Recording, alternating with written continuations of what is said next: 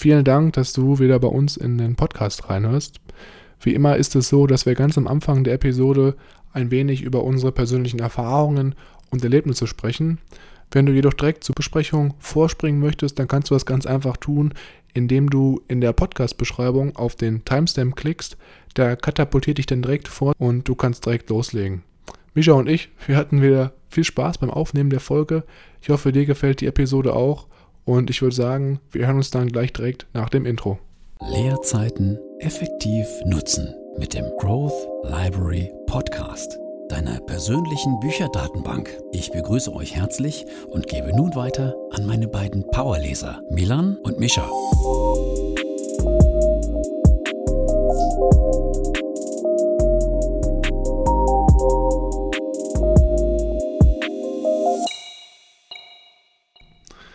Herzlich willkommen, wie immer, auch nochmal von meiner Seite hier beim Growth Library Podcast. Mein Name ist Milan und am anderen Ende der Leitung befindet sich wie immer mein Bruder. Mischa, hallo und herzlich willkommen. Natürlich auch wieder von meiner Seite. Ja, es ist so, dass ich ja immer noch hier in der Corona-Quarantäne, wenn wir es mal so beschreiben wollen, sitze, genauso wie du wahrscheinlich.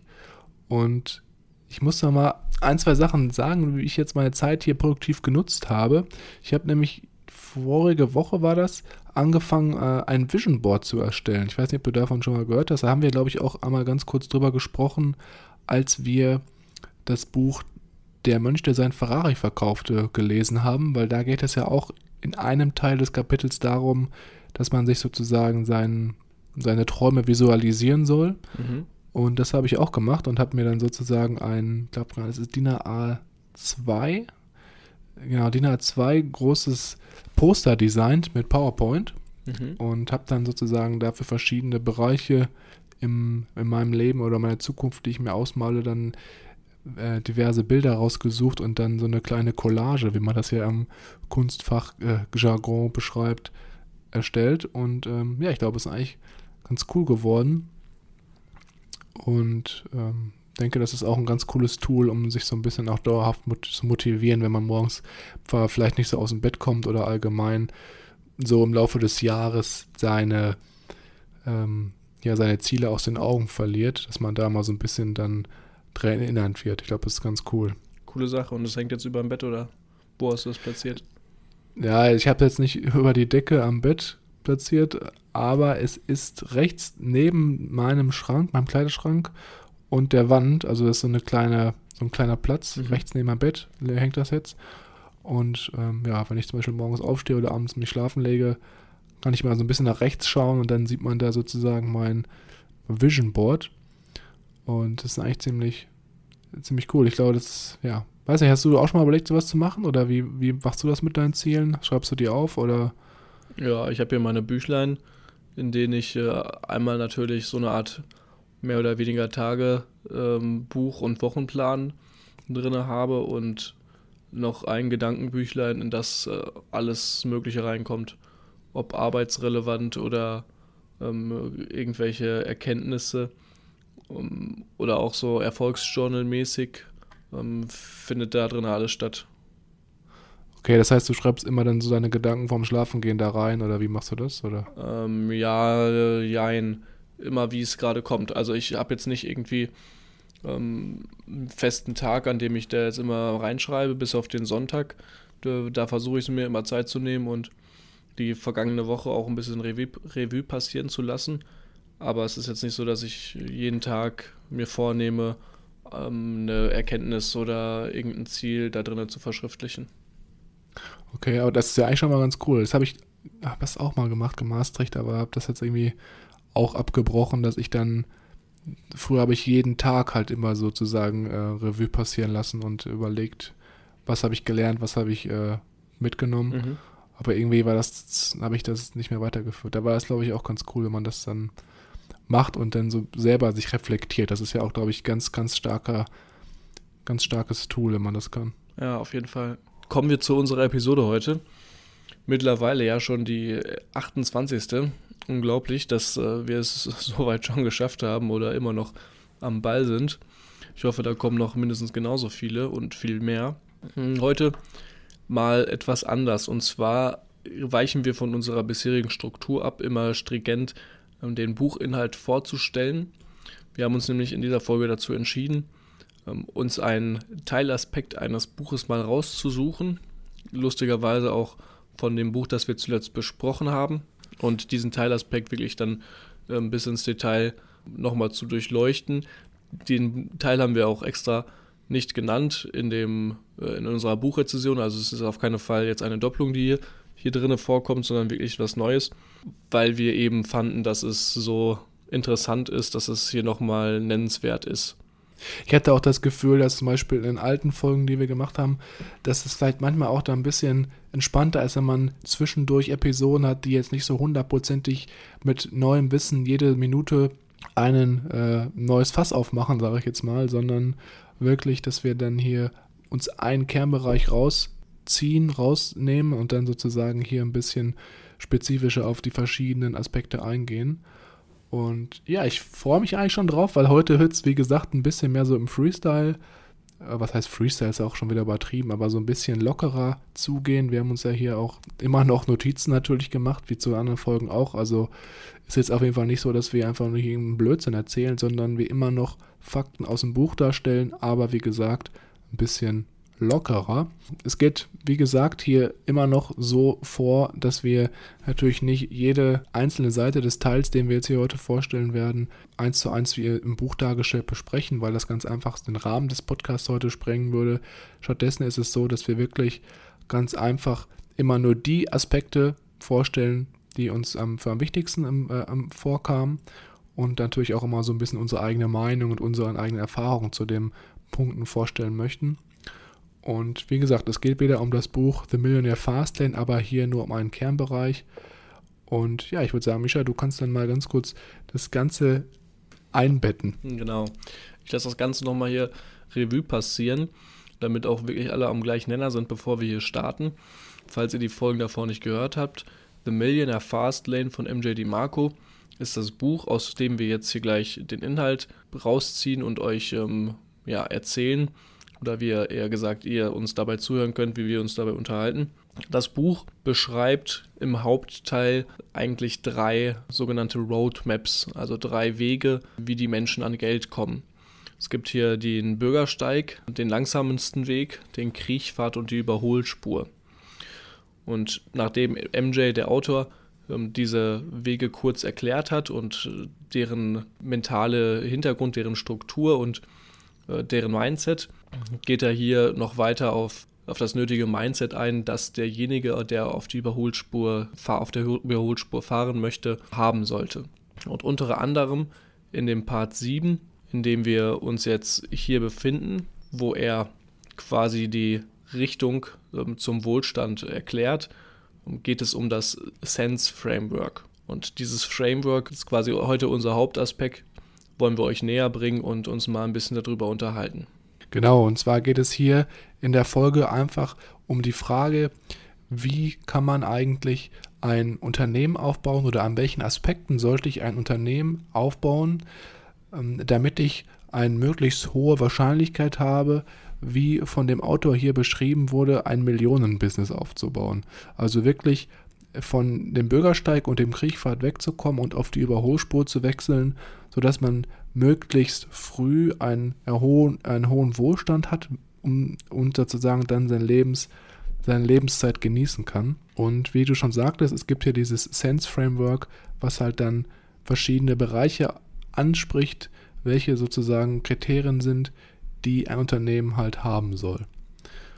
Und wenn wir uns jetzt mal ganz kurz anschauen, wie es jetzt spezifisch aufgebaut ist. Sense heißt es ja, das heißt, es gibt dann fünf Kernbereiche, die beim Unternehmen sozusagen analysiert werden sollten, wenn man jetzt vorhat, sich selbstständig zu machen und vorher nachgedacht werden sollten. Wie wir jetzt gerade schon besprochen hatten, ist es so, dass dieses Sense Framework aus fünf Kernaspekten besteht, welche du als Unternehmer selber sozusagen abhaken und abarbeiten kannst, um zu kontrollieren, hat mein Business das Potenzial, wirklich ein Millionenbusiness oder ein Millionenunternehmen zu werden, wie es hier vom Autor wirklich selber beschrieben wurde. Und ich finde, das ist eigentlich ziemlich, ziemlich cool, weil du sozusagen selber dann so ein Gefühl dafür bekommst, ob deine Business-Strategie oder deine Unternehmensidee wirklich Potenzial hat. Und ich selber hatte jetzt vielleicht ein, zwei Aspekte auch schon auf dem Schirm, aber jetzt nicht alle fünf. Ich weiß nicht, wie es bei dir war, Mischa, als du das äh, gelesen hast. War da irgendwas Neues für dich dabei oder willst du das lieber äh, im Lauf unseres Gesprächs gleich mitteilen? Hm, kann ich auch jetzt schon kurz wegnehmen, kleinen Überblick. Also ich, mir ging es ähnlich. Ähm, ein, zwei Punkte ähm, hatte ich vielleicht schon auf dem Schirm, aber noch nicht so präsent auf dem Schirm. Und äh, was ich auch sehr interessant fand, war, dass mir bei dem Lesen dann auch, auch Geschichten dazu eingefallen sind, bei denen einer oder mehrere dieser Punkte ähm, nicht gegeben war und wo es dann auch tatsächlich zum Scheitern geführt hat. Ah, okay, also dann so von Unternehmen, die du kanntest oder von anderen Leuten, die du kanntest, die sich selbstständig machen wollten oder gemacht haben? Ja, oder? also nicht persönlich, aber aus Biografien oder wahren Begebenheiten, aber auf keinen Fall in meinem Freundeskreis Leute, die ich kannte. Okay, aber trotzdem cool, ja. Genau. Ja, dann würde ich sagen, steigen wir ein, oder? Legen wir direkt los. Hier im Sense Framework hat wirklich jeder Buchstabe auch seinen, seinen Grund und zwar direkt das C steht hier für Control, also für Kontrolle im Deutschen. Und wie der Name schon, oder wie der Buch, wie das Wort schon sagt, ähm, sehr einleuchtend, geht es hier darum, dass man wirklich jeden Aspekt seines Unternehmens zu jeglichem Zeitpunkt unter Kontrolle haben sollte und die Kraft quasi sein sollte, die dazu führt, entweder das Unternehmen einzustampfen oder es in die andere Richtung zu führen. Und da liegt auch der, der Krux bei der Sache. Wenn du das nicht hast und quasi wieder Bild gesprochen, äh, unsere Metapher mit dem Auto und der Roadmap auf der Straße zurückführen, wenn du deinen Steuer quasi die Kontrolle über das Auto abgibst, können plötzliche Bodenbegebenheit, Änderungen der Bodenbegebenheit, irgendwelche Bodenlöcher oder Bodenwellen dich komplett aus der Bahn bringen und deinen ganzen Weg zerstören, den du vielleicht schon hart erkämpft und aufgebaut hast. Ich glaube, dass zum Beispiel jetzt auch in der Corona-Krise das eigentlich schon auch ein gutes Beispiel dafür ist für Leute oder für Berufe, wo man jetzt zum Beispiel nicht selber äh, die Kontrolle hält, mhm. dass es da vielleicht auch schwieriger ist oder dass man da vielleicht schon erhöhten Risiken ausgesetzt ist. Wenn zum Beispiel jetzt als Unternehmen, vor dem du angestellt bist, Insolvenz anmelden musst, hast du natürlich eigentlich nicht die Kontrolle über dein Einkommen. Wenn du jetzt Unternehmer bist, klar, ist natürlich auch die Frage, schaffst du das über die Runden zu kommen jetzt in der Krise, aber wenn jetzt zum Beispiel sagst, du hast zehn Kunden und durch die Krise fallen sieben aus, hast du halt immer noch drei, die du halt ähm, bedienen kannst, um halt dein Einkommen zu generieren. Und hier in dem Kapitel ist es ja auch ganz, ganz wichtig, dass man wirklich versteht, dass nur du selber in Kontrolle deiner finanziellen Planung sein kannst. Und ähm, dass es hier wirklich wichtig darauf, aufkommt, darauf ankommt, wenn du etwas gründest, dass wenn du nicht die Kontrolle über jeden einzelnen Bereich hast oder sozusagen bestimmen kannst, wie es, in welche Richtung das Unternehmen sich entwickelt, dann bist du halt nicht äh, ja, der Fahrer, wie es jetzt hier beschrieben wurde, und hast auch keine Kontrolle. Also da muss man sich nochmal immer bewusst sein, wenn ich jetzt selbstständig bin oder etwas gründen möchte, habe ich da wirklich die Kontrolle über jeden Bereich und ja, oder halt wenn du auch schon was gegründet hast. Mhm. Und es gibt hier so ein paar interessante Beispiele noch, vielleicht kann ich ein, zwei noch nennen. Zum Beispiel sagt er hier, dass Leute, die halt Kontrolle haben, nicht eine Lizenz für Softwares kaufen oder für irgendwelche Bearbeitungsprogramme, sondern einfach diese Lizenzen verkaufen oder keine Hedgefonds Investitionen tätigen, sondern sozusagen die selber kontrollieren und aufgebaut haben. also dass du wirklich da genau unverwalten, dass du wirklich da anfängst, nicht irgendwie in ein kontrolliertes System einzusteigen, sondern selber dieses System aufbaust mit deiner Firma. Das ist nochmal so eine etwas andere Sichtweise. Mhm.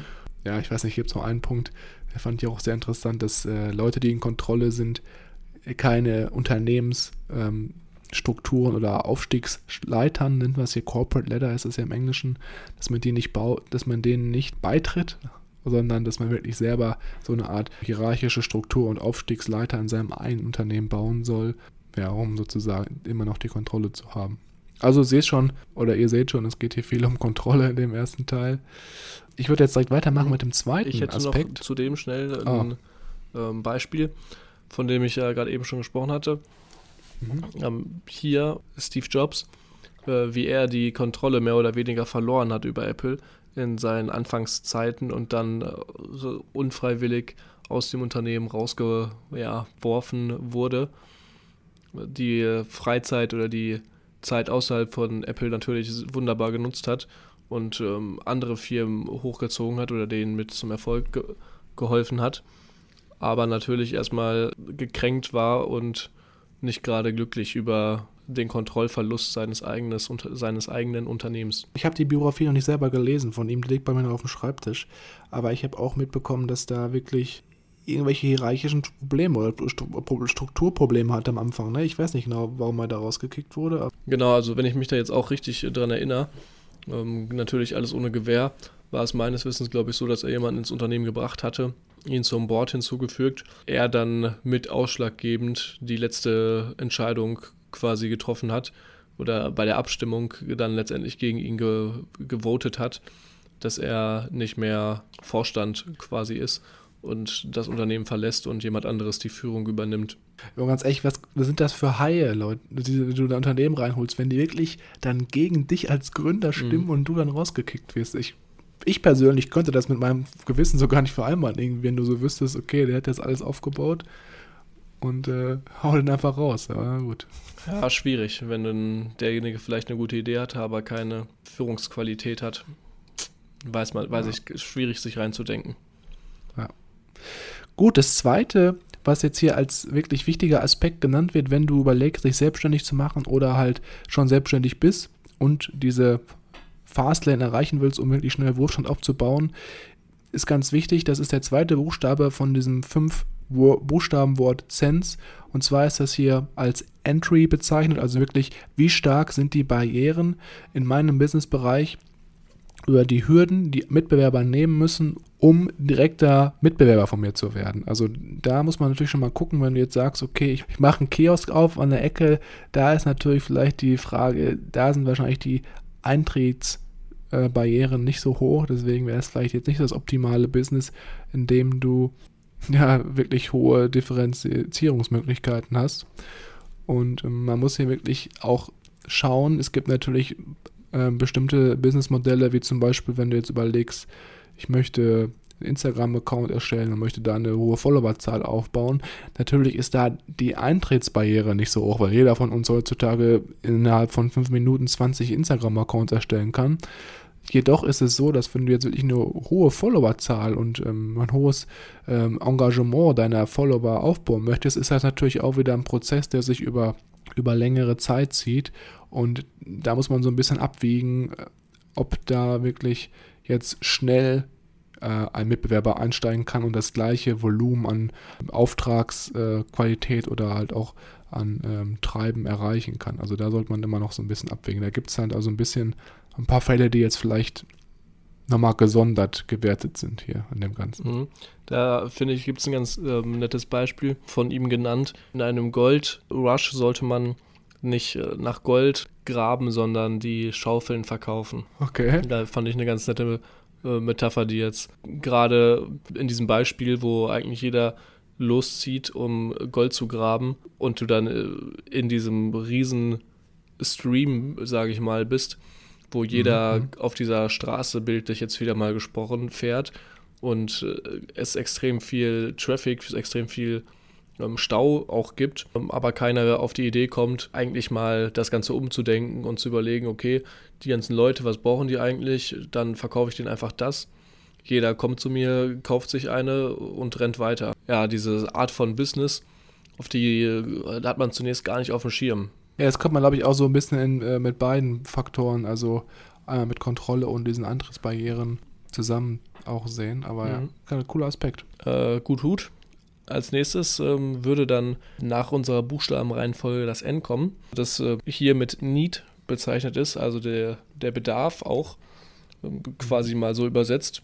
Heißt nichts anderes, dass du natürlich einmal A mit deinem Business ein gewisses Bedürfnis ja, einstellen solltest und äh, einen gewissen Wert übermittelst. Und was noch sehr also einleuchtend auch hier wieder ist, war für mich, dass ähm, Unternehmen natürlich Probleme lösen und diese dadurch Profit generieren. Das wiederum folgt natürlich dazu, dass Leute nicht überlegen, okay, was das für eine tolle, was das für ein tolles Unternehmen, sondern die denken immer nur im ersten Zug über sich selber. Wenn irgendwer da auf dein Unternehmen stößt, wird er sich bewusst oder meistens eher unterbewusst fragen, okay, was kann das Unternehmen jetzt wirklich für mich tun, um mir weiterzuhelfen, um mir einen gewissen Wert oder mir eine gewisse Bereicherung zu bescheren.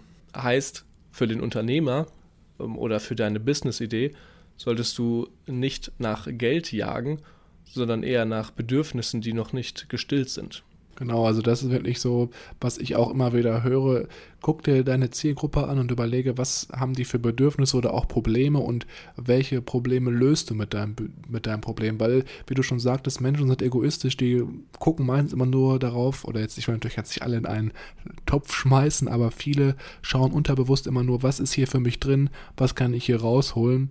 Und es gibt in dem Buch auch ein sehr interessantes Negativbeispiel. Da hat ähm, MJ der Marco sozusagen einen Freund gehabt, der wirklich sehr gut im Martial Arts Bereich war. Es ist so eine Kampf, Kampfsportart. Ja, es war halt so, dass er halt den Sport richtig geliebt hat, richtig passionate darüber war und dann so gesagt hat, okay, dann werde ich jetzt einfach mal ein Studio aufbauen, in dem ich diese Sportart trainiere, ohne halt sich vorher zu überlegen, okay, gibt es wirklich Leute, die das wirklich interessiert, die da vielleicht auch Probleme mit haben und die durch den Sport gelöst haben könnten. Und im Endeffekt war es dann so, dass, dass da halt fast kein hingekommen ist, weil es halt wirklich auf der einen Seite keine, keine Bekanntheit hatte und auf der anderen Seite auch kein wirkliches Problem gelöst hat. Und ähm, deswegen solltest du da vielleicht immer gucken, dass du dann überlegst, ob du da wirklich ein Problem auch klar kommunizierst auf deiner Webseite. Mhm. Und ein paar Beispiele, wenn du in deinem Business dich so aus, aufstellst, dass du zum Beispiel Leute ein besseres Gefühl vermittelst, dass du ein Problem von, dem, von diesen Personen löst, dass du sozusagen die Leute ähm, in einen besseren Gefühlszustand beförderst, wenn du zum Beispiel sagst, ich äh, versuche jetzt hier was im Gesundheitsbereich zu machen oder ich gebe den Leuten Sicherheit durch zum Beispiel Wohnungen oder Sicherheitsdienst wäre jetzt vielleicht auch noch etwas anderes, was man hier überlegen könnte. Was ich auch noch äh, ganz nett fand, war die ähm, Metapher mit äh, dem Vergleich, dass das Geld wie eine Katze ist. Wenn du es jagst, ähm, entweicht es dir und versteckt sich auf Bäumen, dass du es nicht kriegen kannst.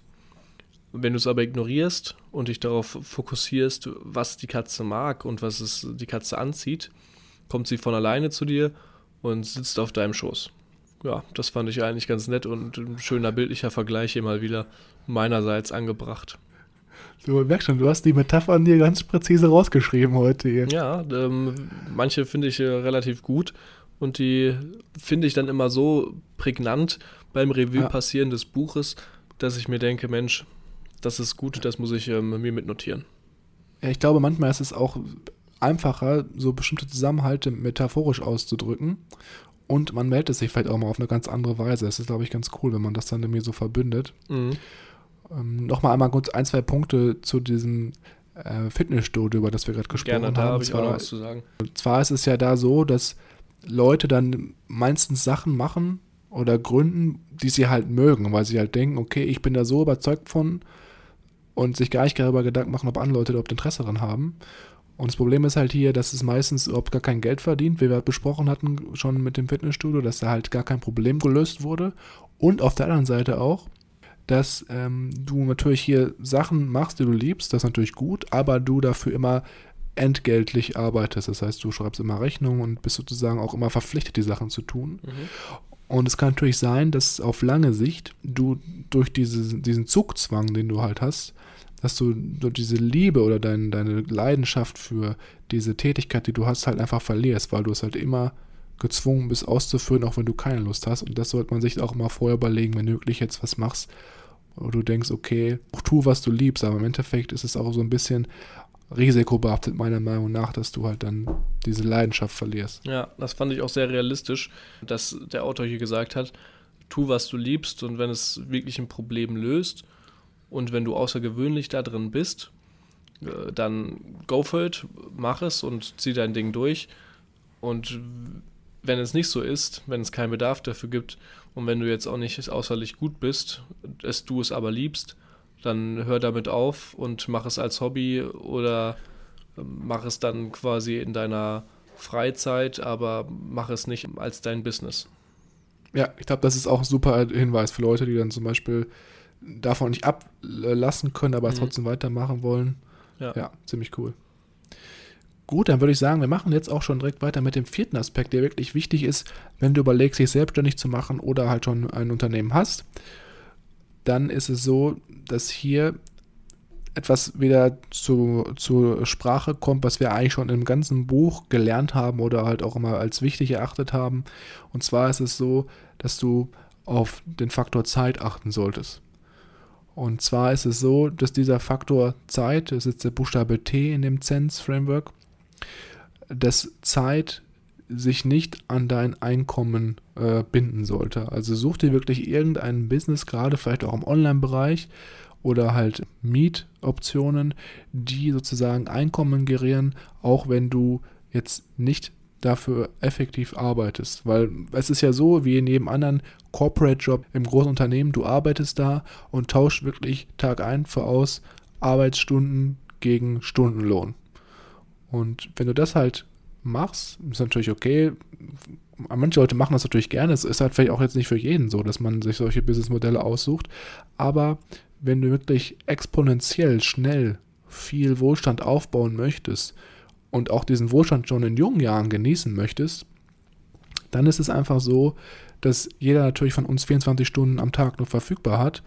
Und ähm, selbst wenn du jetzt sagst, du bist im Angestelltenverhältnis und zahlst jeden Monat oder legst jeden Monat Betrag X zur Seite und investierst den zum Beispiel in einen breit aufgestellten ETF, dann brauchst du einfach hier Zeit, um Wohlstand aufzubauen. Und das sind jetzt ja nicht irgendwie fünf bis sechs Jahre, sondern wirklich 30, 40, 50 Jahre, wo du halt nicht dann so eine große Wohlstandsbasis aufgebaut hast, von der du sozusagen dann deine Rente zum Beispiel decken kannst oder zahlen kannst oder halt auch wirklich mal richtig coole Sachen machen kannst. Und ganz am Anfang wird auch im Buch gesagt, was bringt es dir, wirklich sehr hohen Wohlstand mit 70 zu haben? Am besten ist es natürlich, wenn du diesen Wohlstand schon mit Anfang 30, Mitte, Ende 30 hast. Ja. Und das erreichst du natürlich nur, wenn du mehr verdienst pro 24 Stunden, als immer eine Stunde gegen einen bestimmten Stundenlohn zu tauschen. Ja, das war auch so ein Punkt, den ich am Anfang gar nicht auf dem Schirm hatte, muss ich sagen. Also klar, Automatisierung und Co ähm, Zeit zu sparen und äh, dieser Gedanke von wegen hier, äh, lass die Zeit für dich arbeiten und komm weg von diesem klassischen 9 to 5 und äh, du kriegst nur Geld auf Stundenlohnbasis. Aber quasi dieser Gedanke schon eigentlich so simpel auch wieder, diesen Gedanken zu haben, schon beim Start deines Unternehmens und sich mal wirklich Gedanken machen, okay, ich habe jetzt die Business-Idee, das kann ich so und so umsetzen und wenn es gut läuft, kriege ich da auch so und so viel Geld raus. Aber direkt schon quasi am Anfang das Ziel im Kopf zu haben, wie kann ich das jetzt aufbauen und strukturieren, dass ich möglichst nach zwei, drei Jahren, wenn alles gut läuft, mich selber daraus delegiere und ich dann das als Selbstläufer habe, das von alleine läuft und ich nichts mehr dafür tun muss um mein passives Geld aus dem Ganzen zu kriegen. Genau, du musst dir halt am Anfang schon die Frage stellen, ist es möglich, dieses Businessmodell ähm, zu automatisieren und auf äh, Autopiloten auch, zu fahren? Genau, richtig ich habe jetzt mal letztens, das war, weiß nicht, vor zwei, drei Monaten, habe ich mal ein Interview gesehen mit einem Typen, der ist, äh, hat im Garten Landschaftsbau angefangen und das sind ja eigentlich wirklich sehr äh, Berufe, die du halt sehr schwierig automatisieren kannst. Der hat natürlich, der hat es geschafft, das zu automatisieren, aber es war halt bei ihm so, dass er halt dafür viel, viel länger gebraucht hat, weil er erst eine bestimmte Manpower und Unternehmer, äh, Mitarbeiter finden musste, die, denen er auf einmal auf der einen Seite vertrauen konnte und auf der anderen mhm. Seite auch das Unternehmen so geführt haben, dass er damit einverstanden war, bis er sich dann rausziehen konnte. Aber wenn du zum Beispiel sagst, ich fange mit einem, mit einem digitalen Unternehmen an oder mache was im Softwarebereich oder irgendwas anderes, da gibt es ja meistens immer schon irgendwelche Tools, die dir helfen können, bestimmte Prozesse ähm, automatisch ablaufen zu lassen. Zum Beispiel E-Mail-Programme, die automatisch für dich ähm, zu bestimmten Kundenanfragen antworten oder äh, irgendwelche andere Tools, welche dir helfen, äh, Kundentermine automatisch zu in einem, im Kalender einzutragen, solche Sachen halt. Mhm. Und da brauchst du natürlich nicht so eine krasse Anlaufzeit, um sozusagen das Ganze auf Autopilot zu schalten. Ja, absolut. Gut, kommen wir auch schon zum letzten Punkt hier. Das S, die äh, Scale, heißt äh, nichts anderes eigentlich in anderen, Wört, in anderen Worten als ähm, das Speedlimit, mit dem wir hier fahren. Und das Speedlimit ist quasi vergleichbar mit der Hebelwirkung, die du eigentlich mit deinem Unternehmen versuchst auszuwirken. Im besten Falle ist sie natürlich so groß wie möglich und im schlechtesten Falle ist sie relativ gering. Und da wird er, geht MJ hier auf einen ganz netten Vergleich drauf ein. Und zwar geht er hier quasi von Local, also von deinem Community-Unternehmen, dem schönen Blumenladen in der Stadtmitte oder auf dem Markt, bis zur Blumenkette weltweit. Und man mag es sich zu denken, wenn ich den Blumenladen in der Stadtmitte oder auf dem Markt haben, habe, ist mein Umsatz und mein Gewinn letztendlich auch nicht ganz so groß wie vielleicht die weltweite Blumenkette. Heißt nichts anderes, als je größer unser See ist, in dem wir angeln, umso mehr Potenzial, umso größere Fische können wir hier aus dem See auch wieder ziehen. Anderer netter Vergleich wäre vielleicht, wenn wir unseren Podcast jetzt hier nicht auf Deutsch machen könnten oder machen würden, wo wir, ja, sagen wir 85 Millionen äh, potenzielle Zuhörer haben, also alle, die Deutsch sprechen mhm. oder auch Deutsch verstehen, vielleicht sind wahrscheinlich sogar um ein paar Millionen mehr, mhm. äh, sondern wenn wir jetzt unseren Podcast auf Latein ähm, sprechen würden und hochladen würden. Abgesehen davon, dass es natürlich um einiges schwieriger, schwieriger wäre, diese Bücher zu, zu notieren und die an den Mann zu bringen, äh, wäre die Personenzahl, die sich das anhören würde oder anhören könnte sogar, viel, viel geringer. Ja, genau. Du, du musst dir einfach, in diesem Bereich habe ich auch so verstanden, dass man sich einfach die Frage stellen sollte, kann ich mit meinem Unternehmen möglichst viele Menschen erreichen und kann ich auch zum Beispiel mein Einkommen durch dieses erhöhte, diese erhöhte Reichweite auch ähm, einfach von 2000 Euro auf 20.000 Euro Monatsverdienst ähm, erhöhen. Also gibt es diese Dynamiken? Kann ich es überhaupt schaffen? Zum Beispiel, wenn du jetzt nochmal dem Blumenladengeschäft ausgehst und du sagst, ja, ich habe jetzt einen Blumenladen um die Ecke und habe da so meine Stammkunden kannst natürlich kannst du das auch skalieren, aber hier ist es wieder so, die Skalierbarkeit ist natürlich hier mit wesentlich höheren Risiken verbunden, als wenn du jetzt zum Beispiel sagst, okay, ich habe einen Online-Shop, der ist jetzt auf äh, Deutsch geschaltet, ich will jetzt auch den englischsprachigen Raum erreichen und muss dafür vielleicht einfach nur die Webseite übersetzen lassen. Mhm. Und äh, das ist auch einfach nur mal so die Frage, wie einfach kannst du vielleicht auch dein Business skalieren? Also gibt es da erhöhte Risiken oder nicht? Ich glaube, das ist eigentlich ganz, ganz wichtig, weil eigentlich kannst du hier wirklich nur nochmal davon ausgehen, dass du wirklich, also global denken solltest mit deinem Unternehmen, wenn du halt startest. Kann ich das am Endeffekt auch global aus, aufsetzen oder kann ich auch wirklich viele Leute erreichen oder ist es wirklich so, wie du schon sagtest, mit dem, ja, mit dem kleinen Geschäft nur auf eine lokale, auf eine, auf eine lokale Gruppe ähm, ja, mhm. sozusagen zurückzuführen. Ja, und das ist ja auch genau das, was er hier predigt und was er sagt, was quasi die, der Schlüssel ist zum finanziellen Reichtum, dass man, wie er es so schön genannt hatte, Law of Affection, also das Gesetz der Berührung, ähm, je mehr Leute du positiv beeinflussen kannst, umso mehr Geld wirst du letztendlich machen. Und deswegen solltest du versuchen, so groß wie möglich zu denken und mit dem stärksten Hebel arbeiten, der dir nur möglich ist, um dein Produkt auch wirklich zugänglich zu machen für alle möglichen Leute, die daran Interesse haben könnten. Genau, da würde ich jetzt auch voll und ganz nochmal zustimmen, dass du da auch einfach nochmal dir überlegst, ist das so gegeben für ein Unternehmen oder nicht?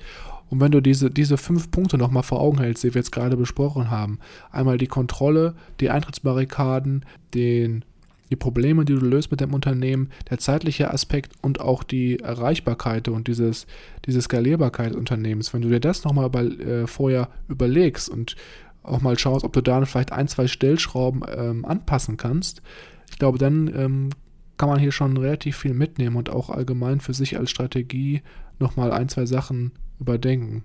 Ich weiß nicht, wie, wie fandest du es? Also ich fand, das waren schon ziemlich coole Aspekte, die man eigentlich auch immer anwenden kann, wenn man jetzt äh, vor einer Unternehmensgründung steht. Ja, bin ich voll und ganz bei dir.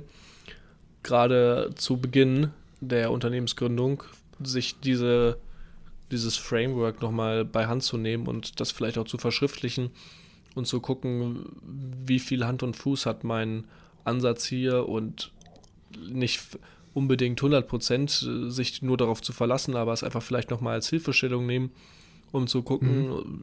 wie viele Punkte decke ich mit meinem, mit meinem Vorhaben hier wirklich positiv ab.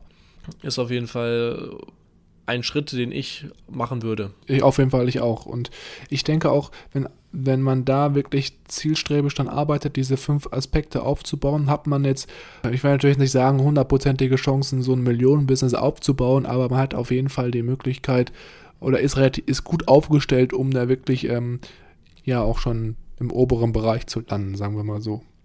Ja. Dann uns würde natürlich auch wie immer interessieren, ob jemand von euch äh, dieses dieses Framework schon genutzt hat oder auch, ob das schon euch schon bekannt war. Deswegen wäre es natürlich immer cool, wenn ihr uns dazu Feedback gibt oder einfach mal direkt kontaktiert über Instagram auf growthlibrary.official oder auf unsere Webseite www.growth-library.de. Und ja, wenn das Buch euch interessiert, wir haben es euch auch nochmal in die Shownotes reingepackt. Könnt ihr auch nochmal sonst schauen. Und des Weiteren würde ich sagen, von unserer Seite war es das. Wenn ihr Feedback habt oder einfach unseren Podcast bewerten möchtet, könnt ihr das natürlich auch gerne tun über iTunes auf der Feedback, äh, im Feedback-Bereich, im Rezessionsbereich. Das hilft uns auch, den Podcast Leuten ja bekannter zu machen, die ganz einfach von unserem Wissen profitieren können. Genau, was natürlich noch sehr interessant für uns wäre, ist, wie euch das, dieses Format jetzt gefallen hat, im Gegensatz zur klassischen Buchbesprechung, ob ihr hiervon noch mehr haben wollt und ob das vielleicht ein Format ist, das wir in Zukunft noch häufiger äh, verwenden werden, wo wir dann wirklich nur einen zentralen Aspekt uns rausnehmen und diesen wirklich dann bis ins Detail besprechen. Genau, das würde ich auch sagen. Sehr, sehr wichtig. Also euer Feedback ist herzlich willkommen und ich würde sagen, wir hören uns ansonsten in der nächsten Woche wieder. Bis dahin. Ciao.